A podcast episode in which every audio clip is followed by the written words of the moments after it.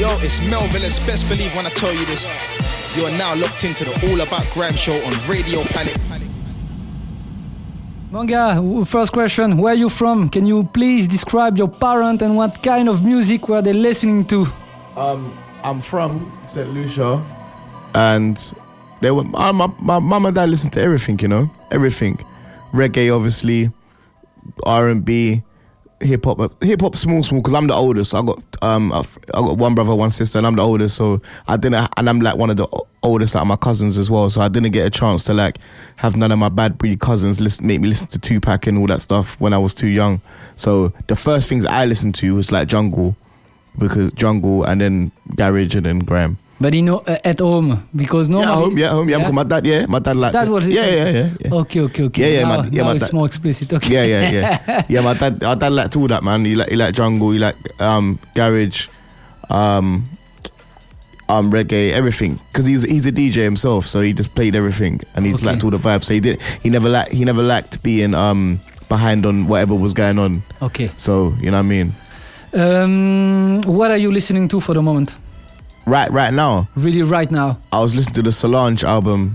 Is what I was listening to on the way here. Uh huh. Yeah, What is this? Solange. You don't know? Oh, Solange. She's Beyonce's sister, Okay. but she makes way better music still. Okay. She's hard. Okay. She just released an album like just now, and I was listening to it on the train here, Okay. and I was, I was, I really liked it. You work with almost everyone in the scene. Who impressed you the Except the for most? Sox. Yeah. It's mad. Who impressed you the most as a producer and MC? our, produ- our producer Lewi B by Definitely. by far because he just he can just I could say to him, yo, like, he he where he's younger than me, Mm-hmm. um, I say to him, yo, listen to this, like whatever. Like, I might show him an old roadie tune or an old anything like an old jungle tune, Mm-hmm. and he will just make his own interpret of uh, interpretation of the song. Like in like ten minutes, he's mad to make sure he's he just makes so many rhythms and he could just do it effortlessly. Okay. and he's got it in him, and I don't know where he's got it from, but he's insane. Um, the M- best MC to work with. Um, I don't know who my best MC is to work with. The person, people that are impressive to work with in studio that could just like uh, Wiley, P Money, uh, Wiley is impressive. Why? what to work with in the studio Yeah. because it's just quick. He can just think of something, come up with the idea, say the bar, and it's clear and all that. It's, it's insane. And P Money's like that too. Like, um, okay, Slew. When I done Slew, I I was just gonna have just me and Jamaica be on the song, and P Money was in the studio after. He was using the session after said, "I'll do a verse to this, bro. Actually, if you don't mind." That's my bridge, and so I just asked him. Yeah. But he just wrote it. Furthermore, he didn't even write it. He would sat down for like ten minutes and just went in the booth and done it.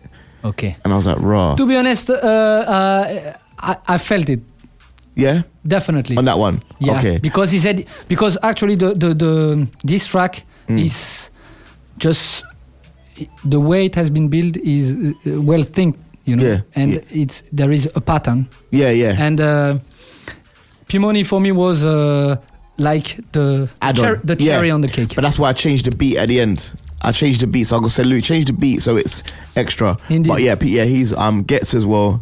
There's a few people in studio that make me feel a bit rubbish, but it's alright because I'm not that good in studio to be honest. Okay. I take I take a lot of time. yeah, yeah. But um, yeah, no, yeah. So yeah, Wiley, Wiley, P Money, and gets really, but yeah, yeah, gets tried to slew me Okay. on the tune. Yeah, that's uh, that's quite decent. Yeah, that's a good little, that's a good little list, isn't it? Yeah. Indeed. Uh, correct me if I'm wrong. You never worked with Last Japan or No, no. Home Unit.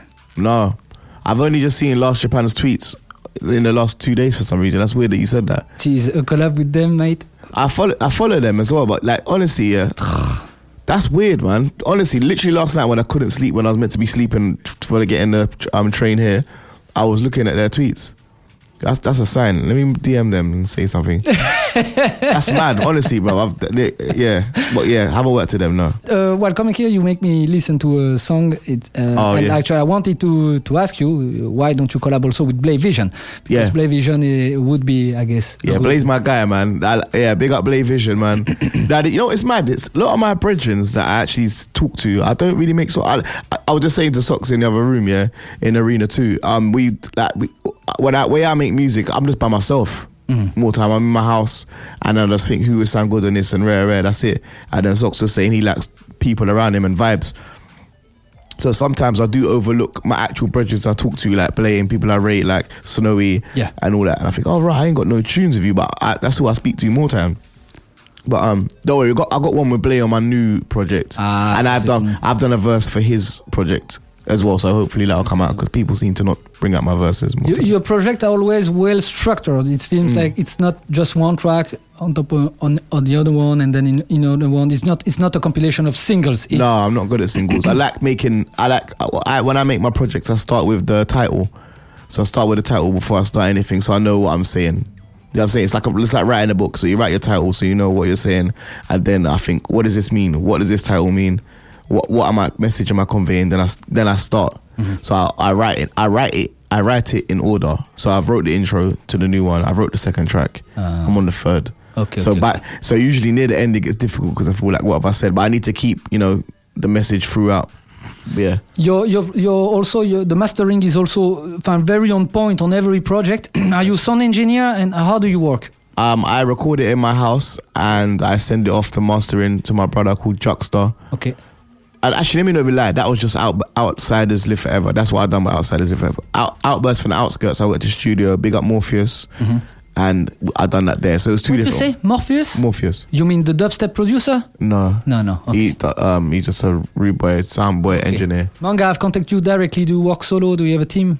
Nah, it's me, bro. Me and my You. me and my phone and my laptop and my little camera. Them, yeah. Nah, it's just me, but me and my brethren. Big up Steve, who helps me um with like um my designs, Okay. um any artwork, anything like that. But I, like sometimes I start like the outburst cover. I started it, I made it out. Then he just shinied it up. Pause. And then um. Yeah, so it's just me. Honestly, it's me and Steve or my brother. Like, will help me hold the camera sometimes. But I ain't got no management, no Mad. PR and nothing like that. Just me and my phone, bro. You sell your music on all digital platforms. Yeah. Which is the one with the best financial return? Um, I don't know. You know, it's all pennies, isn't it? Like, you know, what? it just all comes together. I, I use Ditto. Use Ditto as well, Sox, isn't it? Yeah, I use Ditto. I'm trying to come off them, cause I don't know, man. I don't know actually. I like Ditto, but yeah, I use Ditto, and it just I just get it all in whatever it is. I, the best one, the most that pay, the one that pays the most is per stream is Apple Music. Yeah. But really, Indeed. my Bandcamp is better because I Indeed. sell my merch through there. Yeah, yeah. I sell my songs through there. So I, get, I do alright on my Bandcamp as well. So go to my Bandcamp, buy I a suggest t-shirt. friends of mine uh, to actually use uh, uh, Ditto. Uh, friends of mine, which is uh, there uh, today, is Mathieu with uh, un gros big up à Meta Frequencies. Here, have a look. Boom, dub music. Uh, It's Ditto. and They he's just he's just trying actually this Ditto. So I was uh, we we are waiting actually for the feedback actually to see how it goes. It's You know, easy, man. Like Yeah. Di- Ditto make all, any. Actually, I don't, you know what's mad? I keep saying other ones. There's another one called Believe. There's one called AWAL, but AWAL is mad rubbish. Don't use them. Um, it's a few of them. Just you just gotta um use whatever one you want and just easy. You upload. Your, but I Ditto is very straightforward. You upload your things, you set your date, and it comes out and it's on everything, so you can't complain. What do you think about the clash between Wiley and Skepta? Is it fake or real? it's real. Yeah. It's real, but it's just it's just miscommunication, brother. And then man are just upset over little things. But it gets like that, man. Man- When man are bridges, man chat, what man chat, rub, man chat shit. You know what I'm saying to each other, and then it just gets like that, bruv. But um, yeah, I, I don't think Skepta wanted to get involved in that. To be honest, he just done the tune with Dizzee, Yeah, and yeah. then Wiley was upset, and obviously we saw it what Wiley done. He was driving around saying bad stuff. And then I was at Grime Originals when Skepta turned up. Again, it was love, but then he done the tune, and now Wiley's done his tune. Yeah, I don't know, man. I don't know. It's like, yeah, it's real though. It's real, but it's just, it just, it's just like it should, it should be between two brethren, not really out in the public like that. But, bruv, it gets like that, man. Man, them ego, life. Okay. You've been invited on every grime show in UK. You perform alo- alongside a lot of upcoming talents. Mm. Which is the one to watch? Oh, there's a few, bruv. There's literally bare, man. Uh, big up Snowy, big up SBK, big up Izzy, big up, um, we got Window Kid. You know Window Kid? Not at all. He's he's from Nottingham. He's hard. He's cold. Um, there's honestly there's loads, man. Big up, big up Ten Dixon. Big up, big up Jaffro. Ah, I was big up- expecting this. Yeah, no, no, there's li- no, it's mad. Yeah, there's literally loads. Like I can't. That's that's. I feel I feel I feel good saying that. There's actually loads. Not just saying that because there's actually enough. I don't want to say new MCs. Well, younger because I'm old. Yeah, yeah.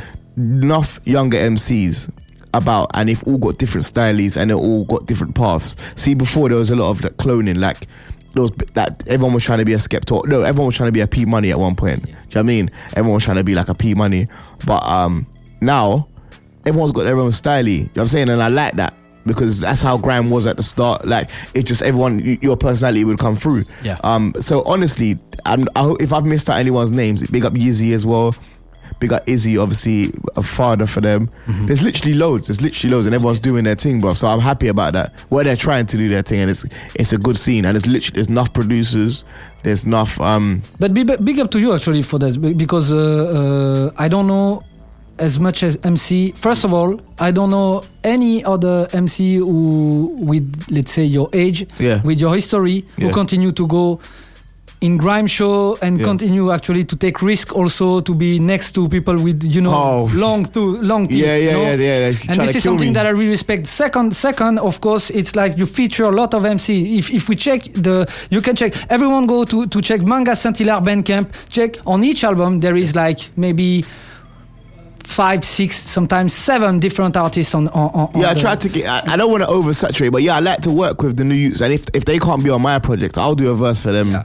Like I've said, I, I do verses all the time for everyone, man, because it's good to do. Like, like you know what is there? Wiley brought me off the street, like not like I was homeless, but what I mean is that um he didn't know me from nowhere. I'm not from his area. He didn't know me. I wasn't even the big. I wasn't the biggest MC in my area. So he just saw something in me, paused, and said, "Yeah, safe. I like him." So it's the same thing. It's just re- reciprocating that energy years later when I'm in a position to do it now. Yeah. So where I'm in a little bit of position where I'm, I've been there a little while, and they say, "Yo, man, can you do a verse or can you come on the set?" Bro, it's still fun to me, man. I still enjoy it. I still. I, this isn't like this isn't not say it's not work, but I'm not. This isn't draining on me. Like like I said, I've come here. I'm, you said come radio. I'll come here, bro. Let's do this. I'm on it. If I'm free, I'll do it. I appreciate that, Do you know what I mean? So. I, I I use that energy all the time, and hopefully it, it it's appreciated. You know what I mean? What is grime?